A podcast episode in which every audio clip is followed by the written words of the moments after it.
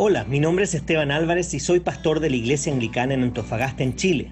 Si hay un pasaje que me gusta en la Biblia es Lamentaciones 3 del 22 al 23 que dice, El fiel amor del Señor nunca se acaba, sus misericordias jamás terminan, grande es su fidelidad, sus misericordias son nuevas cada mañana. Por eso he creado estos devocionales en base a un libro titulado igual que este versículo escrito por uno de mis autores favoritos. Espero que este devocional te recuerde que las misericordias de Dios son nuevas cada mañana.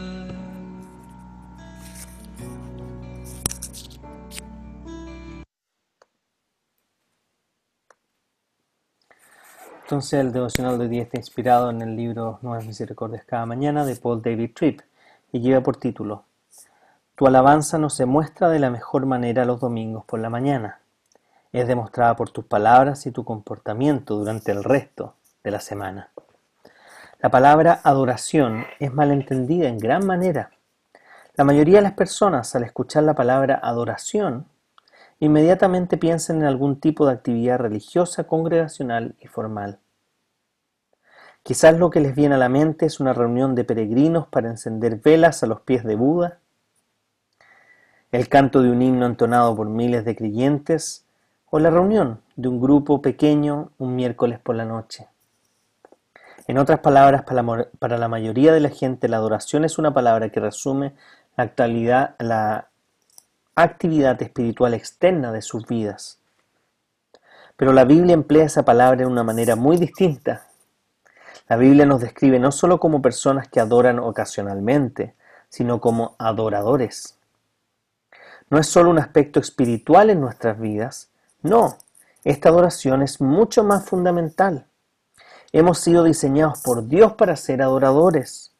Eso significa que la adoración es nuestra identidad antes que nuestra actividad. La motivación y inclinación hacia la adoración, la cual reside en nuestros corazones, fue, este, fue puesta ahí para llevarnos a Dios, aquel que nos creó para que le entregáramos adoración. Fue por ahí, fue puesta ahí, perdón, para llevarnos a Dios, aquel que nos creó para que le entregáramos adoración, repito. No hay tal cosa como un ser humano que no adore. La pregunta no es si adoran, sino que a quién adoran.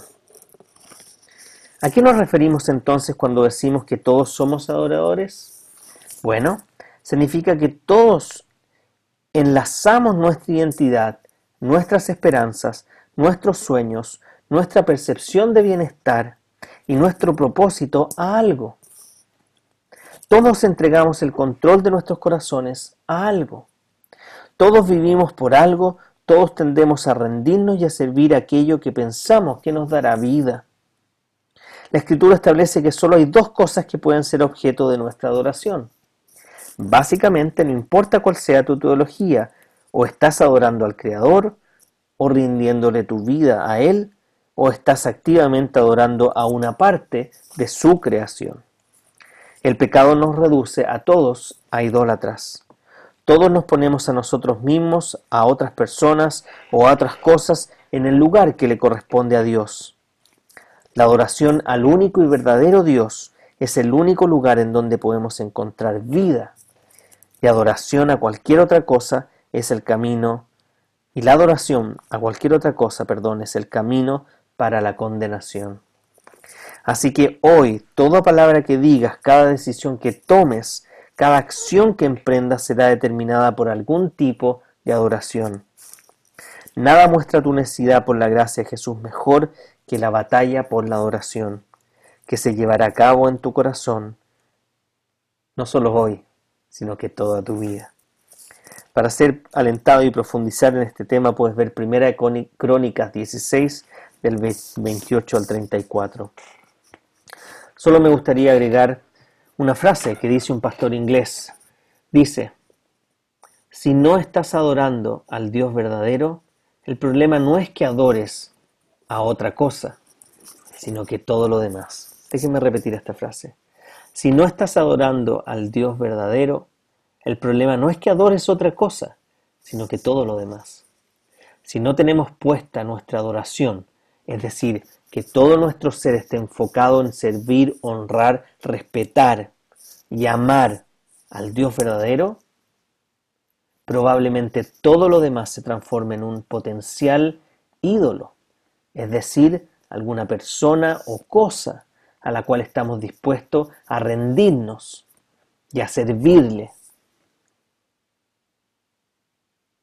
Pero que si no es Dios, jamás llenará las expectativas, jamás nos traerá satisfacción, finalmente nos llevará por un camino de condenación.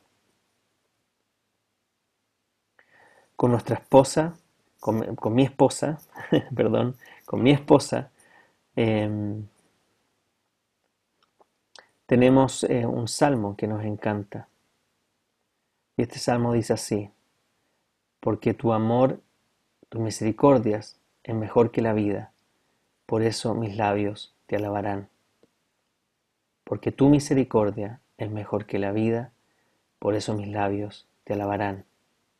La razón por la cual tenemos en uno de nuestros anillos ese salmo es porque ni aún el otro el cual amamos profundamente,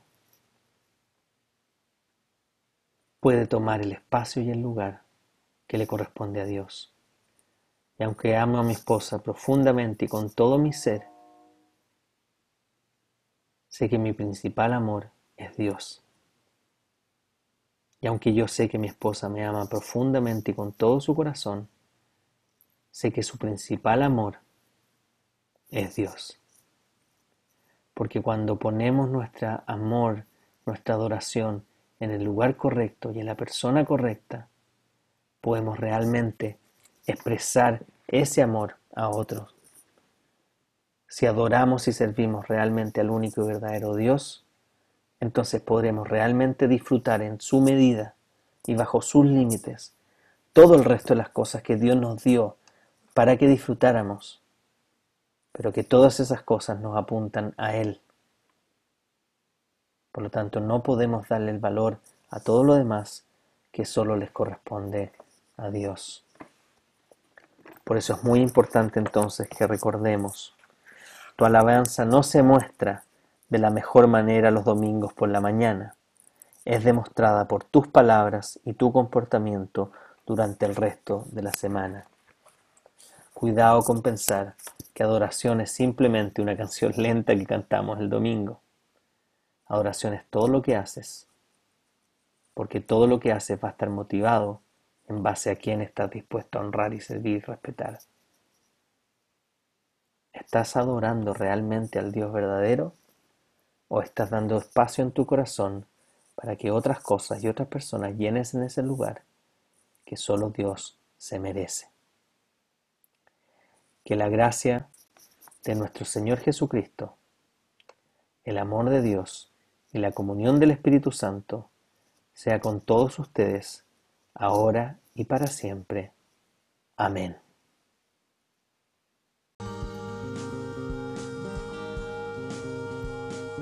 Si este devocional te ha ayudado de alguna forma, te animamos a que puedas compartirlo con otras personas. Además nos gustaría que nos escribieras a iasa.ih.cl o que visites nuestro canal de YouTube IASA espacio abajo ANF espacio abajo Iglesia espacio abajo Anglicana o que puedas visitar nuestro Instagram pastor.anglicano.antofa.